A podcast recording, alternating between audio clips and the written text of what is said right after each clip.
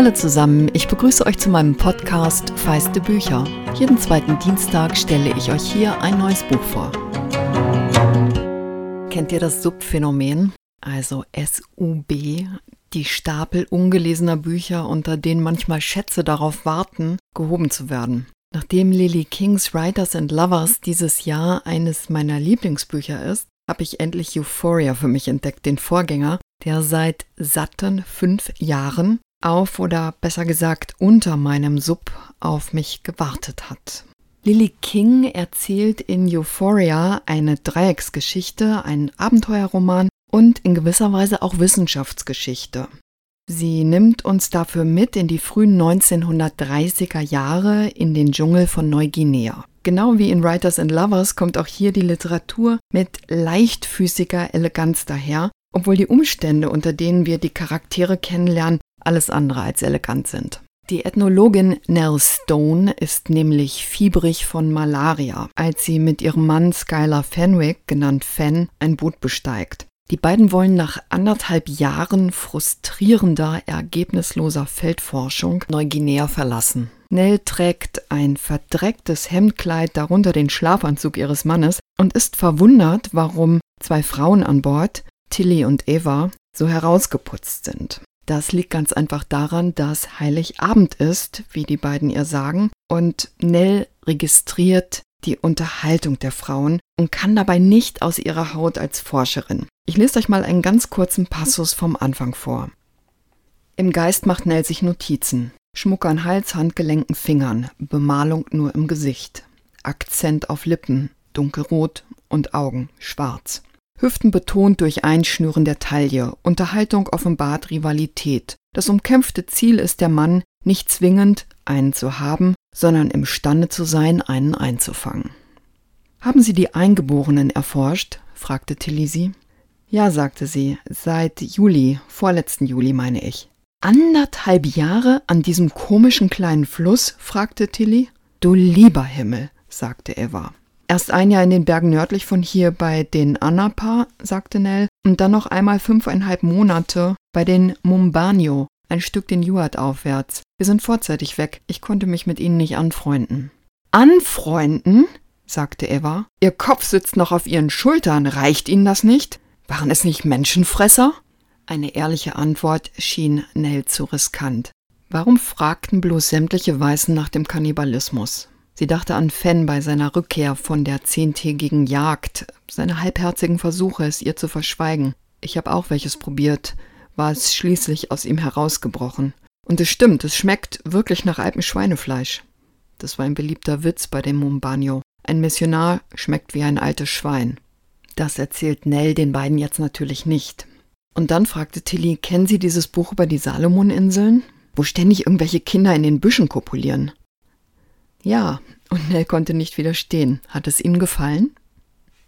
Dieses Buch, von dem Tilly da spricht, hat Nell selbst geschrieben und es hat sie berühmt gemacht. Lily King hat sich für Euphoria vom Leben Margaret Meads inspirieren lassen, die mit genau so einem Buch zu einer der berühmtesten Ethnologinnen der Zeit geworden ist. Mead war im Dezember 1932 gerade 31 geworden und der Fokus von Lily Kings Geschichte liegt auf den folgenden fünf Monaten, die sie im Dschungel Neuguineas verbracht hat, gemeinsam mit zwei Ethnologen. Ihrem zweiten Mann, dem Australier Rio Fortune, im Buch ist das der Fan, und dem Briten George Bateson, der im echten Leben Meads dritter Ehemann wird. Bateson wird später über diese fünf Monate sagen, im Grunde genommen waren wir die ganze Zeit mehr oder weniger verrückt.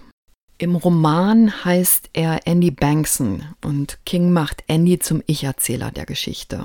Als wir ihn kennenlernen, haben ihn gerade zwei Männer vom Stamm der Kiona davon abgehalten, sich im Fluss zu ertränken.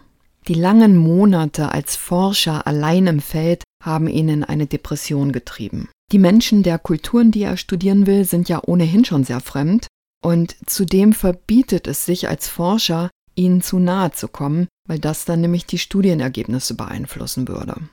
Oft fragt sich Andy auch, was er überhaupt dort will und ob seine Arbeit irgendeine Berechtigung hat. Die Ethnologie ist in der Zeit noch eine ganz junge Wissenschaft und Andy ist als jüngster Sohn eines berühmten Biologen aufgewachsen, der den Begriff Genetik geprägt hat. Da greift Lily King dann wieder auf das echte Leben zurück, also das war tatsächlich George Batesons Vater. Dieser Vater hat die Natur geliebt, aber er hat sie auch vermessen und kategorisiert, in einer Art und Weise exakt gearbeitet, wie es in einer eher weichen Wissenschaft wie der Ethnologie nicht möglich ist. Wie selbstverständlich flechtet King dieses Ringen um Wissenschaft und Methoden in den Roman ein. Margaret Meads Arbeit ist Jahrzehnte später stark in Zweifel gezogen worden, weil ihr Unwissenschaftlichkeit vorgeworfen wurde, wobei viele der Vorwürfe inzwischen wieder als entkräftet gelten. Ist zumindest das, was ich jetzt auf die Schnelle recherchiert habe. Mead ist, wie ihr alter Ego Nell, auf jeden Fall eins. Eine radikale Humanistin. Andy trifft Nell und Fen, den er von früher kennt, auf der Weihnachtsfeier im Hotel. Alle drei sind erschöpft und an einem Tiefpunkt in ihrem Leben. Margaret Mead wird später über diese Begegnung sagen, Bateson und sie hätten 36 Stunden am Stück durchgeredet und sie hätte sich Hals über Kopf verliebt. Lily King ist 2009 in einem Antiquariat über eine Mead-Biografie gestolpert und war fasziniert von der Geschichte. Sie erzählt in einem YouTube-Video, wie sie dachte, daraus müsste jemand einen Roman machen. Den Link und einige weitere gibt es wie immer in den Infos. In einem Video erzählt King da auch was über das Schreiben, was vielleicht die eine oder den anderen von euch interessiert.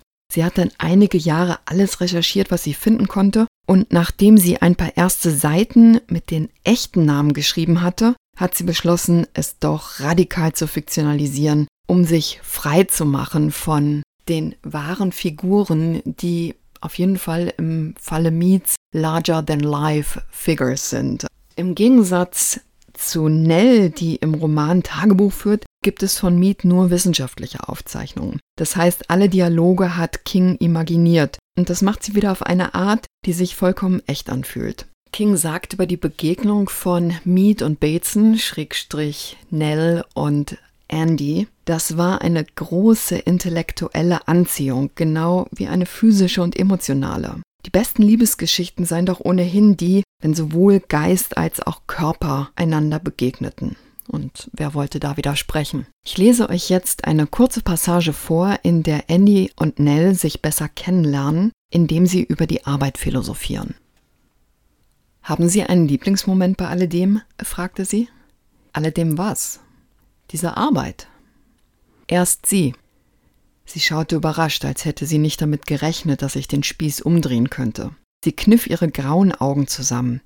Diesen Zeitpunkt nach ungefähr zwei Monaten, wenn man das Gefühl hat, endlich den Zugang gefunden zu haben. Plötzlich scheint alles ein Ganzes zu ergeben. Es ist purer Selbstbetrug, man ist ja erst seit acht Wochen da und was folgt, ist bodenlose Verzweiflung, weil sich nichts, aber auch gar nichts zusammenfügen will. Aber für diesen einen Augenblick meint man alles im Griff zu haben. Es ist ein ganz kurzer Rausch reinsten Glücks. Ich lachte. Donnerwetter. Kennen Sie das nicht? Himmel, nein. Für mich ist es schon ein guter Tag, wenn mir nicht irgendein kleiner Junge die Unterhose stibitzt, Stecken durchbohrt und sie mir mit Ratten gefüllt wieder zurückbringt. Ich fragte sie, ob sie meine, dass man eine fremde Kultur jemals restlos verstehen könne. Ich sagte, je länger ich hier sei, desto absurder erscheine mir der Versuch, und im Grunde interessiere mich inzwischen weit mehr die Frage, wie wir überhaupt darauf kamen, uns irgendeine Objektivität anzumaßen, wo wir doch jeder unsere eigene Definition der Dinge mitbrächten, unsere eigene Auffassung von Güte, Stärke, Männlichkeit, Weiblichkeit, Gott, Zivilisation, Recht und Unrecht. Sie sagte, ich klänge genauso skeptisch wie mein Vater. Sie sagte, niemand habe mehr als eine Perspektive, auch in den sogenannten exakten Wissenschaften nicht. Wir sind immer in allem, was wir auf dieser Welt tun, eingeengt durch unsere Subjektivität, sagte sie. Aber unsere Perspektive kann eine gewaltige Spannweite entwickeln, wenn wir zulassen, dass sie sich entfaltet. Der Schlüssel zum Erfolg, sagte sie, liegt darin, sich von sämtlichen vorgefassten Meinungen darüber zu lösen, was natürlich ist. Das ist also ein Moment des intellektuellen Austausches zwischen den beiden. Und es gibt aber halt auch diese andere Anziehung. Und diese Anziehung gibt es übrigens auch zwischen den Männern. Das lässt King nur für eine Sekunde aufblitzen. Margaret Mead selbst hat zeitlebens auch eine Forscherkollegin geliebt, was im Roman auch zwischen den Zeilen aufscheint. Heute spricht man von fluider Sexualität, wenn Menschen einfach Menschen lieben, unabhängig davon, welches Geschlecht jemand hat. Und vielleicht brachte es die Offenheit der Ethnologie für alles Menschliche mit sich, dass diese Forscher und Forscherinnen schon vor einem Jahrhundert eine Freiheit gelebt haben, die uns heute sehr neu erscheint. Die Nell im Buch wünscht sich ein Kind und es gibt Augenblicke, in denen ich mich beim Lesen gefragt habe, wirklich? Ein Kind von Fenn? Solltest du nicht lieber so schnell es geht das Weite suchen? Denn immer wieder deutet sich an, dass Fenn, der unter der Berühmtheit seiner Frau leidet, sie nicht gut behandelt. Eins ums andere Mal flüchtet sich Nell auch in der Beziehung zu ihrem Mann in die Perspektive als Forscherin, die versucht, sein Handeln und seine Motive zu verstehen. Und gleichzeitig wird deutlich, dass diese Arbeit, die oft monatelang ins Feld führt, allein kaum zu ertragen ist und jede und jeden an ihre Grenzen bringt. Das heißt, diese Nell, Schrägstrich Margaret, war da wohl auch Pragmatikerin, wenn es da schon einen Mann an der Seite gibt, mit dem man diese Arbeit machen kann. Doch als der Fan im Buch eine Entscheidung trifft, die alles, wofür ihre Arbeit steht, in Zweifel zieht, muss Nell Stellung beziehen. Völlig losgelöst davon möchte ich euch zum Schluss noch eine letzte Passage vorlesen, weil ich das Gefühl habe, es fängt den Geist von Nell wunderbar ein. Leider habe ich ohne die Mietbiografie nicht herausfinden können, ob King hier einen echten Moment eingewoben hat oder ihn echter als echt erfunden hat. Nell kichert, weil Andy eine Erinnerung an ihre Kindheit weckt und er bittet sie zu erzählen, warum sie kichert. Es ist nur diese Geschichte, die mein Vater immer erzählt. Ich habe gar keine eigene Erinnerung daran. Er sagt, mit drei oder vier hätte ich einen furchtbaren Tobsuchtsanfall gehabt und mich in der Ankleide meiner Mutter eingesperrt. Ich riss ihre Kleider von den Bügeln und schmiss ihre Schuhe durch die Gegend und veranstaltete ein mordsmäßiges Spektakel, und dann wurde es totenstill. Eleanor? fragte meine Mutter schließlich. Ist alles in Ordnung? Und darauf muss ich wohl gesagt haben, ich habe deine Kleider vollgespuckt und deine Hüte vollgespuckt und jetzt warte ich auf neue Spucke. Euphoria von Lily King ist 2015 als Hardcover bei CH Beck erschienen. Inzwischen gibt es das Buch auch als Taschenbuch bei DTV Sabine Roth hat die 262 Seiten aus dem Amerikanischen übersetzt. Auf der Website zum Buchblog Award könnt ihr seit heute ein kleines Interview mit mir lesen. Ich verlinke auch darauf, vielleicht hat ja die eine oder der andere von euch Lust, das zu lesen. Und ich lege euch ans Herz, mal bei denen vorbeizuschauen, die mitnominiert sind.